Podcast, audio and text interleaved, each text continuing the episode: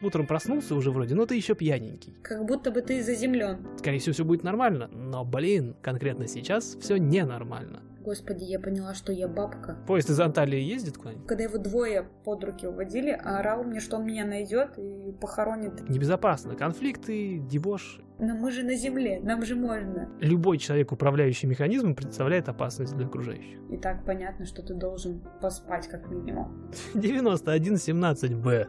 Я-то думала, какой-нибудь морфий там, не знаю, что-то такое. Интеграция самого себя в самого себя. Кабинам экипажа занять служебные места. Cabin crew, please take your seats. Возвращаясь к разговору о формальном регулировании авиации, но оставаясь в понятных пока пунктах, потому что непонятных тут хватает, мы это в прошлый раз уже вы, выяснили. Значит, есть пункт, который найдет отзыв во многих сердцах, особенно водителей, потому что об алкоголе и наркотиках. Собственно, он, по большому счету, ничего нового об этом не говорит. Он длинный, весь я его читать, естественно, не стану, но есть несколько пунктов, которые пилот должен помнить прямо в голове у себя и э, руководствоваться этим всем. В частности, он говорит о том, что никто не может не просто управлять да, воздушным судном, а вообще, в принципе, находиться в команде воздушного судна, это если э, прошло меньше 8 часов э, с последнего употребления алкоголя, если ты находишься и все еще находишься под э, воздействием алкоголя, это когда ты утрен, утром проснулся уже вроде, но ты еще пьяненький. Э, Сюда же, кстати, входит похмелье. Нельзя летать с похмелья. Тогда не 8 часов. Ну, смотря сколько ты выпил. Нет, 8, то есть вот я выпил. Ну, типа, выпил бутылочку пива 8 часов. А в промилях не проще? Сейчас дойдем. Э, Если ты используешь... Тут написано any drug, но они Мгм. имеют в виду скорее лекарства. Угу. Типа марихуана от глаукомы? А, Нет, в смысле, например, э, аллергии, против аллергии, например, средства, они часто вызывают сонливость. А, Какие-то более утоляющие, типа ибупрофена, например, на нем прямо написано, что он будет э, влиять на возможность управлять механизмами. А, я-то далее. Какие-то думала... вот такие. Я-то думала, какой-нибудь морфий там, не знаю, что-то такое. Морфий поехали дальше, да, то есть какие-то серьезные, седативные и так далее. Сейчас дойдем до этого опять же. Опять же. Да, Они почему тоже нет? бывают лечебные. Ну, Совершенно верно. не лечебные тоже. То есть, если ты используешь какие-то лекарства, прежде всего, drugs, это Мгм. прежде всего лекарства в английском, а в а в особенности в американском английском, которые могут влиять как раз на твои во- способности э, управлять и обеспечивать безопасность. И э, если концентрация алкоголя вот э, 0.04 или больше, видимо, они, они промили имеют в виду, Мгм. они говорят о граммах алкоголя на 210 литров э, выдоха или децилитр крови. Децилитр? Первый случай, когда кто-то, живой и настоящий человек, использует децилитры. Ирина Геннадьевна, простите. Я не знала такого, что такое. Ну, деци- дециметры же ты знала? Дециметры Это децилитры никогда 10 не слышала. чего-то. 10 чего-то. Ну, это я 10 догадываюсь, чего-то. но это для меня странно. Eight hours from bottle to throttle. Это они говорят, типа, 8 часов э, между тем, как ты что-то выпил и, и полетел. Нельзя летать пьяненьким, э, нельзя летать под воздействием чего-нибудь, средств всяких. И нельзя летать, если у тебя содержание в крови или в дыхании выше вот какой-то нормы. Я что-нибудь новое сказал? Вот у меня а, тоже вопрос. Вот они пишут про 8 часов, допустим. Я выпила бутылку пива, там 0,3 Мгм. вечером. Легла спать. Но почему, в принципе, нельзя привязаться к промилле? Потому что, ну, как бы, это же более логичная как будто история. Во-первых, это можно померить, в отличие от там, количества сна и времени употребления. Во-вторых, это вводит, ну, какую-то единую форму. Ты можешь выпить там 10 банок пива, хоть одну, ну, то есть, если у тебя там, превышает норму, извини. Ты, как, как с автомобилем, ты не можешь сесть вообще-то за руль. Вот, поэтому вот, эти вот про 8 часов меня немножко удивило, кто и как это может проверять вообще. Ну, то есть это, если это как рекомендация, ну, наверное, окей. И так понятно, что ты должен поспать как минимум. Ну, в общем, такой вот пункт про 8 часов меня немножечко так позабавил в каком-то А смысле. вот тут мы возвращаемся к нашему обсуждению про выбрасывание предметов. Мгм. Эта книга написана для всех. Я как пилот ее читаю, а, инспекторы те самые из FAA тоже ее читают. Никто, естественно, не может померить, сколько времени я поспал после того, как мы выпили. Как никто. Я могу померить, правильно? Это написано для меня. Это мой референс. У меня нету дома алкотестера никакого. У меня ничего нет. То есть я не могу управлять в течение 8 часов после того, как чего-то выпил. Эта Мгм. строчка помогает мне понять, могу я полететь или нет. У меня есть какой-то свой список в двух словах, свой список э, личных ограничений, да, например, на высоту. Минимальная высота, минимальная видимость, максимальный ветер. Я их себе составляю, никто их не проверяет. Я оцениваю свою профпригодность, я понимаю, в каких условиях я могу обеспечить безопасный полет, и в частности, например, я просто могу вот эту строчку из этой книги переписать. И в определенный, там, допустим, я готовлюсь к определенному полету, есть такой чек-лист, называется I'm Safe, который, я не буду, опять же, подробно останавливаться, ты начинаешь себя анализировать, так же, как ты самолет перед полетом полностью обходишь и все в нем проверяешь, начинаешь ты на самом деле с себя, ты можешь до самолета вообще не дойти. Здоров ли я? Выспался ли я? Э, Нормально ли я себя чувствую, если у меня температура и так далее. В конце концов, там нет у меня стресса какого-нибудь или нервного какого-нибудь состояния такого, что лучше бы мне не лететь. Это вещи, которые никто не может формально, официально померить. И вот, в частности, в этом же списке, в этом же чек-листе на самого себя есть пункт про алкоголь, лекарства и так далее. Я сам себя каким-то образом эволюирую, принимаю решение, могу ли я лететь, и есть ли смысл мне вообще идти готовить самолет, или пусть он дальше себе стоит, потому что я в ближайший там день никуда не полечу, потому что я болею или выпил. Все же люди, все живые, все что-то делают. И наоборот. Все-таки поехали, суббота, поехали бухать. Такой садишься думаешь, а блин, а мне же в воскресенье вести там того-то туда-то. Похоже, нет, ребятки, я с минералочкой. Эта строчка написана для меня, как для пилота.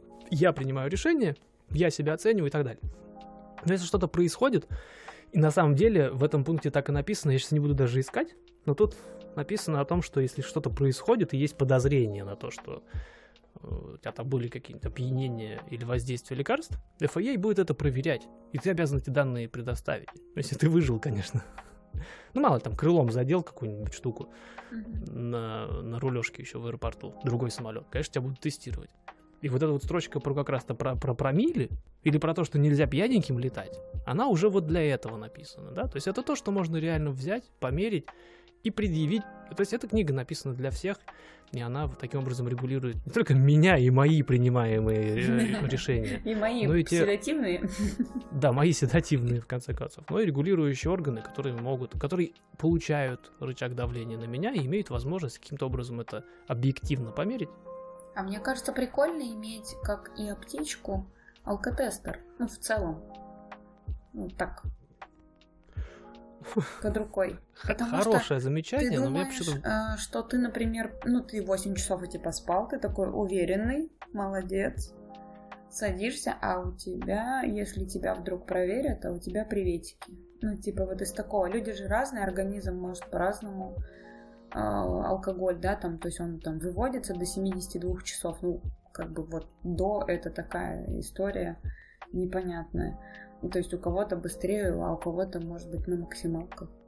Ну, ты, скорее всего, уже знаешь э, об этих проблемах. С другой стороны, мне кажется, прикольно, тебе всегда можно что-то дарить, например, на 23 февраля подарить тебе алкотестер. А, я сейчас скажу, алкотестер, э, датчик э, угарного газа, Виш-лист пошел в ход. маску, противодымный фильтр, маску с большим обзором, чтобы ты мог управлять в дыму. А, Таких вещей на самом деле очень много. А, пульсоксиметр. Да, потому что если ты начинаешь летать чуть выше, там выше 4-6 тысяч, например, над поверхностью, пилот уже вполне может попасть в условия, когда ему будет не хватать кислорода, а заметить он этого никак не может. Там дальше пошли. У меня Портативный огнетушитель, например. Не во всех самолетах огнетушители есть. Тебе надо списочком прям составить с картинками и с моделями, с- чтобы это все гуглилось потрясающе. Ну Вот. Здравая мысль в том, что иметь там под рукой у себя не только там бинты, пластыри, нашатырь какой-нибудь, всякое бывает, таблетки глюкозы в моем случае, например. У меня хитрый обмен веществ, я могу реально... меня Энергия может закончиться внезапно, особенно если я там плохо позавтракал, бывало и такое. Не в самолете, я к нему очень сильно готовлюсь, заранее. Дня за два. Что касается там, алкоголя того же самого, у меня опыта Дай я боже. нажил опыт свой, я понимаю, когда мне можно, а когда нельзя. Я понимаю, как я себя там чувствую, сколько мне надо времени, и ясно, понятно, что я не буду, если у меня во вторник, или в обычно во вторник, четверг полеты, понятно, что я в понедельник и в среду, скорее всего, не буду пить вечерами. Мгм. Ну, я же не враг сам себе. Мгм. Но опять же, этот пункт не говорит ничего нового. Если ты пьяненький, сиди ты на земле, господи, пожалуйста. Это все, что он говорит. Просто Мне немножко кажется, с расшифровываешь. самолетами в этом смысле чуть проще, чем с автомобилями. И тех, кто не очень в состоянии, наверное, на- в процентном, я имею в виду, отношении от 100% всех водителей и 100% всех пилотов, мне кажется, водители, которые садятся в нетрезвом, ну, под шофе, не под шофе, кто игнорирует это правило, на порядок больше, чем пилотов. Мне почему-то так кажется. Но- есть версия даже почему. Потому что водителей больше. Нет, я говорю, если мы берем 100% всех водителей. Я- учитывая это, водителей, так как водителей больше, и машина более бытовая штука, я к ней даже отношусь проще. Мгм. Машина это не что-то вау. Как будто бы ты заземлен. Так, типа, ничего Да, с ты заземлен, во-первых. Во-вторых, машин этих вон валом куча. И для того, чтобы управлять машиной, я молчу. В России, ладно, хотя бы 50 часов надо откатать в автошколе. В Америке даже этого не надо. Я недавно разговаривал как раз-таки со своим инструктором в авиашколе по поводу того, как мы в России сдаем на права. В Америке не надо учиться, надо сдать. То есть где ты научишься, никого не колышет. Где ты научишься, совершенно никого не интересует. И мы с тобой обсуждали это, по-моему, где-то в, Мгм. в одном из прошлых эпизодов. Найдите, послушайте, кстати, интересный был эпизод, как и все остальные, наверное. Гоша, интеграции. Интеграции самого себя в самого себя. Да-да-да-да. Так вот, э, мы обсуждали уже о том, что сертификация водителей по сравнению с сертификацией пилотов не идет ни в какое сравнение с тем, какую на самом деле опасность предоставляет автомобиль, будучи распространенным и доступным вот в радиусе вытянутой руки. И новости не спасают, как правило. И тем не менее, пункт есть, и значит, все равно. А, мне кажется, может быть а, такая история, что посмотрели по аналогии с автомобилями и какие-то вещи переняли, ну что типа То есть ты хочешь сказать, что, что эта книга вряд ли была изначально пустой? Э, я думаю, что какие-то... Нет, не так. Я думаю, что какие-то вещи там появились заранее, до того, как кто-то начал пьяным летать. появились просто по аналогии. Ну, скажем так. У нас уже были прецеденты, например, с авто... Ну, автомобили все-таки чуть больше Стаканными станками. Да-да-да-да. Вот, в общем-то, мне кажется, что я ленивая, я бы взяла какие-то вещи, типа, пр- предвосхищая. Давай остановимся на том, что неважно, как э, конкретно вот этот пункт про алкоголь появился в этой книге, Я просто хочу верить, что э, пьяных э, пилотов было меньше, или никто там не разбивался, ну потому что там как будто Понятно, зачем, да, понятно, зачем он появился, но я почти уверен, что пьяные люди как летали, так и продолжают периодически, эпизодически, давай использовать слово, эпизодически летать. С другой стороны, кефир-то можно, наверное, пить, там алкоголя очень мало. Ну, тут начинаются классические автофорумы, типа, я выпил 2 литра кефира, что мне теперь делать, да? А можно, типа, я выпью 30 грамм водки, а инспектору скажу, что я весь день пил кефир. Ну, так вот штуки. Здесь, э, то есть, есть для тебя референсная информация, как для пилота. Мгм. Почему для тебя? Ты же не пилот. Для меня, как для пилота, да, для меня. Я летаю во сне, можно сказать.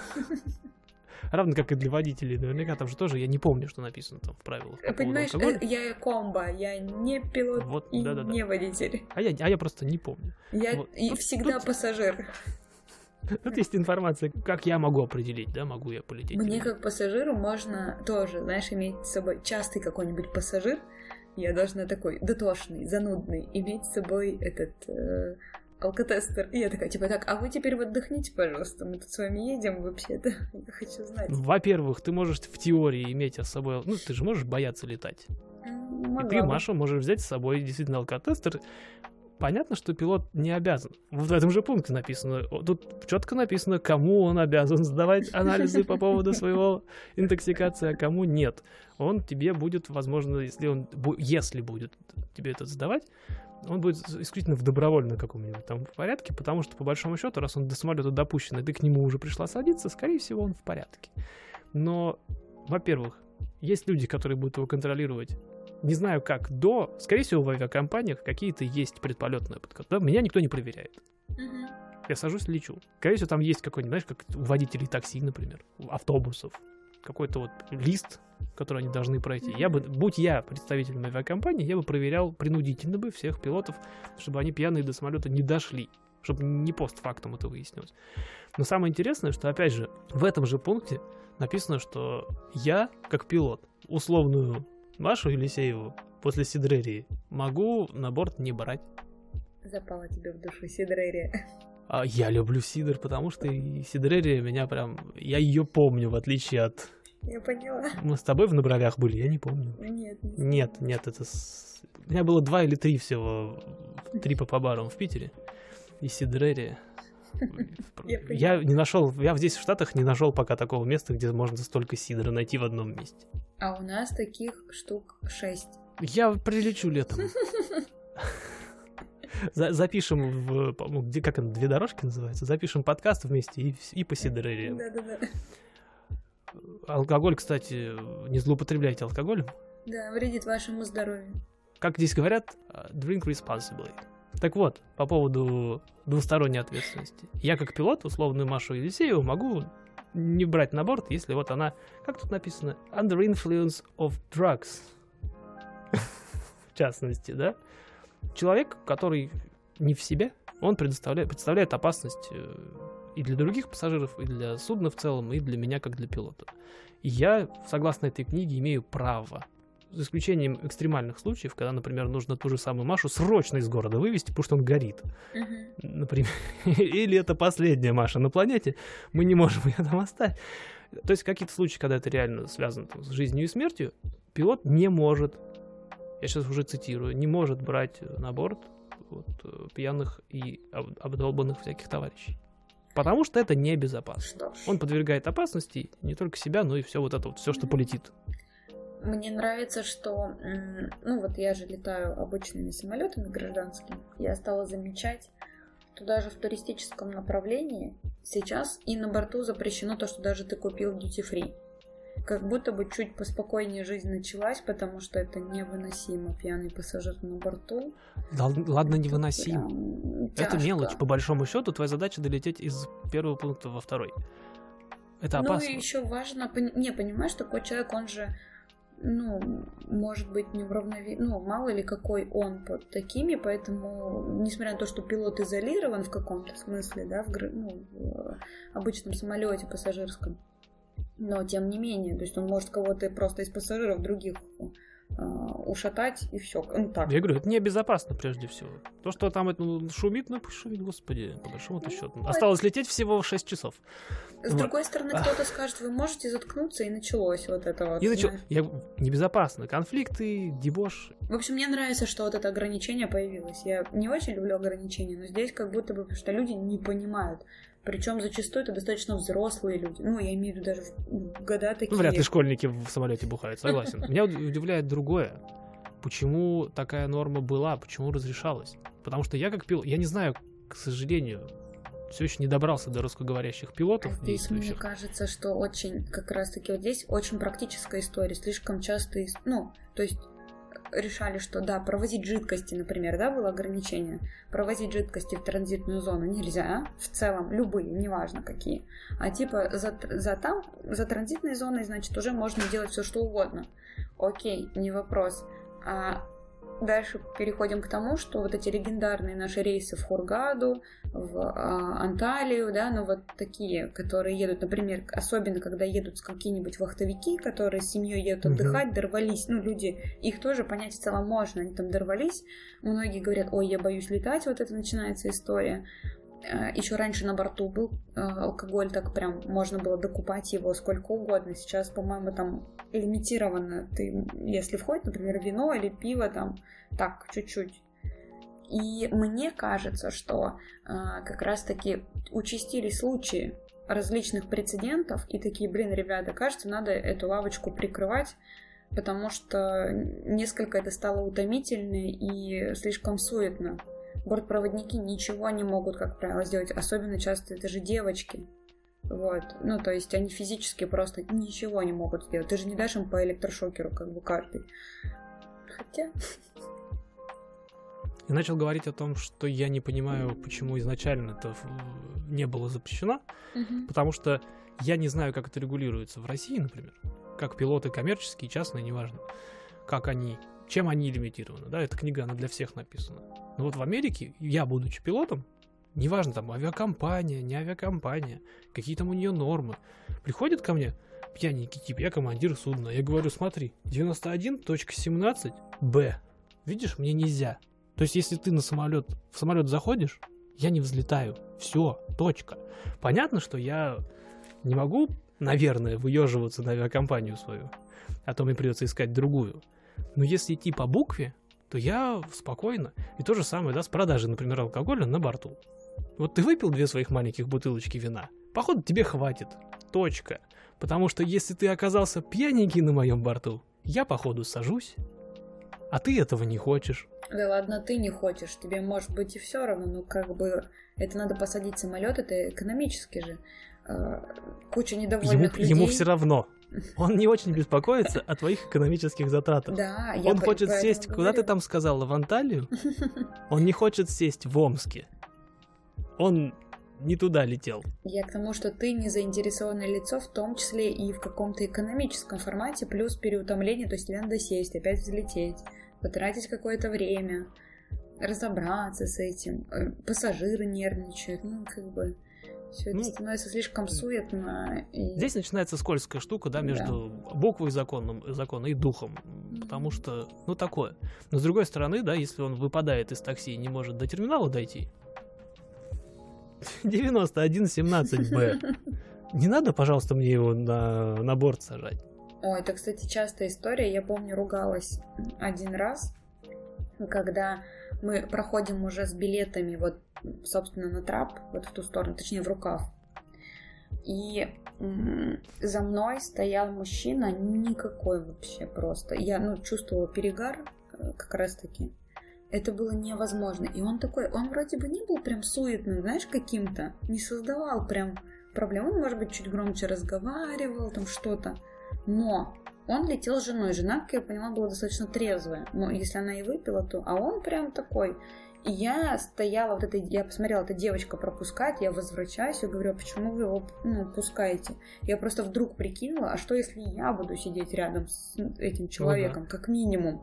Даже если он не суетный, дышать этим всем и так далее. Хотя на борт запрещено в алкогольном опьянении заходить. И, в общем, я помню, что мы ругались, вызывали, значит, э, мне вообще говорили, можете не лететь, знаешь, с такой формулировкой потрясающей. Здравствуйте, С7, это вам пламенный привет. Вот. О, интеграция? Да-да-да, ну как такая? Вот, и я помню, что я прям ругалась в Домодедово очень долго, и пока не, ну, короче, пришел какой-то, я не знаю, администратор, управляющий, ну, кто-то. И чувака все равно сняли, потому что в какой-то момент, боже, храни тетушек, которые сердобольные, такие, знаешь, эти Они управляющие домом. разбесили?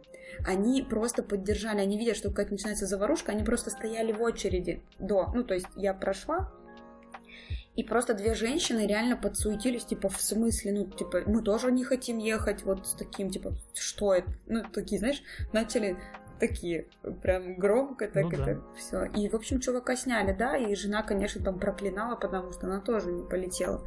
Ну, я вот, А что, могла бы лететь, она-то трезвая? она могла лететь, но она же, видишь, свое Я же.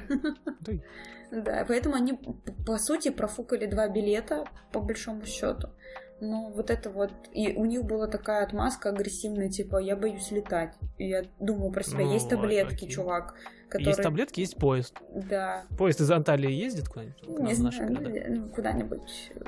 Куда-нибудь в это, в Стамбул.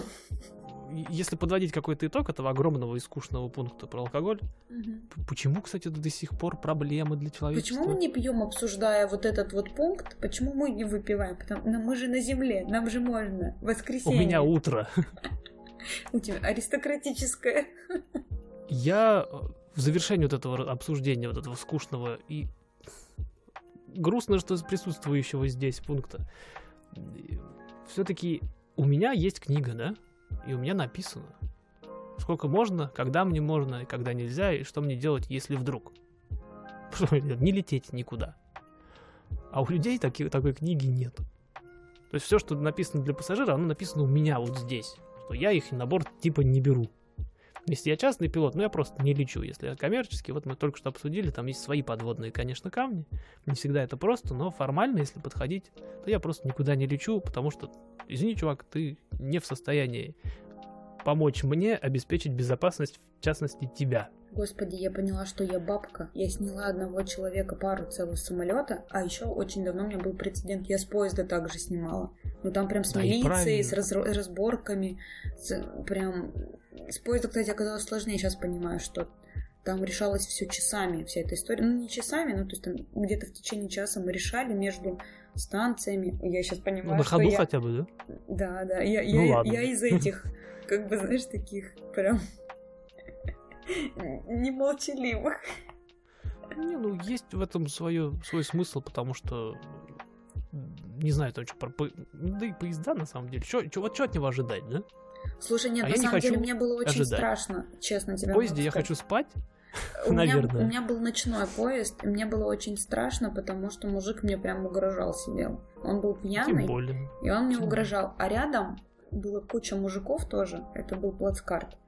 И никто вообще даже рот свой не открыл, хотя все такие бугаи. В общем, это было странно, страшно и неприятно. И я Ну, помню, вышел в итоге он из поезда, да? его милиция забрала. Ну, все. Вот, потому что у него с документами, как я поняла, было тоже не очень. То есть у меня всегда вопрос к проводницам, ну и тех, кто пропускает. Вот, вот к этим девочкам, они не хотят связываться, как будто бы, знаешь, такие. А отгребаешь потом ты, хотя ты заплатил денег вроде как. Невеликих, конечно, но ты как будто бы думаешь, я вот тоже, я же не нажираюсь прям вот в хламину и не веду себя как быдло. Ну, в общем, ну, чувак мне вдогонку, когда его двое под руки уводили, орал мне, что он меня найдет и похоронит из серии. Вот это вот, вот я такое вот. Это было весело. В общем, я умею таких, видишь, снимать. Видишь, видишь, что, что самое обидное? Мы все равно из безопасности скатываемся в, в бытовуху, там, в экономические какие-то отношения, в человеческие. Не знаю, все люди все пьют, там что-нибудь вот такое. А и нету правильного ответа. Да, так, должно бы так это быть или нет? Я сейчас, сегодня, заводя этот разговор, я вот говорю именно формально. Да, то есть как формально по букве вот эта безопасность обеспечивается. Я со своей стороны, как пилот, беру на себя ответственность тебя, вот условного товарища, куда-то вести. Как частный там покатать, как э, коммерческий уже за деньги увезти там из пункта А в пункт Б. Да, потому что частный пилот не может зарабатывать, мы тоже, может, когда-нибудь это дело обсудим. Э, Но коль скоро я беру на себя вот эту, вот эту вот огромную ответственность, Показывает большую толстую книгу. да, показывает большую толстую книгу. Да, какая-то ответственность должна лежать и на тебе. И если уж уходить в философию, то речь не только про авиацию. Я уже молчу про то, что свобода одного человека заканчивается там, где начинается свобода другого. Но мы, по большому счету, всегда ответственны, в том числе и друг за друга. Неважно, веду я самолет, или ты, Маша, а ты не умеешь, ведешь машину. Пока не научишься еще. То есть неважно, как только ты начинаешь представлять опасность для окружающих, ну, любой человек, управляющий механизмом, представляет опасность для окружающих. Или там, допустим, не знаю, пистолет у тебя в руках, пусть даже на стрельбище, да? То есть как только Я из ты... Макарова могу стрелять. У меня есть опыт. Я не умею водить, я не умею быть этот, я могу стрелять из Макарова. Оружие хороший пример, мы сейчас не будем его разворачивать, потому что получится точно такая же некрасивая печенюшка. Но тем не менее, да, как только ты начинаешь э, пред- представлять из себя какую-то угрозу, в хорошем смысле слова, да, физически, ну, не потому что ты кого-то сейчас собрался по- побить или повредить Ну, специально, да, можешь. а просто потому что ты можешь. Ты едешь на большой железной штуке. Да даже ты велосипедист. Да бог с ним, ты скейтбо- на скейтборде ты едешь. Ты уже представляешь некоторую угрозу. Моноколесо у нас сейчас новая тема, убила бы. А у вас есть, у вас же наверняка есть моноколесо, но это вот то, что быстро несется, и ты такой не понимаешь. А Но человек... это не оно плохое. Колесо отличное. Колесо нет, люди, как правило, просто затыкают еще себе уши сами, то есть они... Вот, вот, вот. И вот это вот, и ты понимаешь, что, по идее, чувак, ты на скорости, ты на вот этой штуке, ты должен чуть больше думать и обо мне, наверное, в том числе, как, как о прохожем, ну, из серии. Сорян. Так и есть. Самокаты туда же, которые электро, которые нормально тоже достаточно едут. Так стремительно. Они требуют определенного к себе отношения, потому что они уже это ты не пешком идешь. Мгм. И мы недавно, например, обсуждали с другой стороны, нормально ли пилоту, сейчас же всяких разных куча гарнитур, Нормально ли пилоту, например, в, в ходе полета слушать музыку параллельно, да, в этой же гарнитуре? Пусть даже у тебя, например, допустим, она модная, с Bluetooth и с функцией автоматического подавления громкости музыки, когда, например, тебе идет какое-то сообщение в ухо. Мгм. Или читать, например, да, на длительных период. Мне еще пока не актуально, потому что мой полет весь длится час с хвостом, и я занят весь его полет. Да, например, на длительных периодах, уже когда ты коммерческий пилот, ты летишь далеко.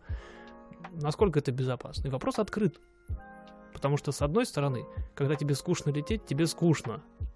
И уровень твоего внимания падает.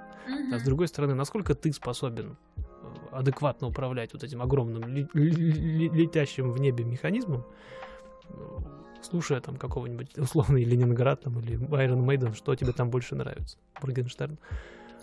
Но с другой стороны, дело-то не только в самолете, да. ты в машине, когда музыку слушаешь, насколько ты на нее отвлекаешься. Мгм. Хороший вопрос, он открытый. Мгм. А открытый он, потому что все индивидуально. И пока ты не знаешь своих... Почему, опять же, пилот долго учится?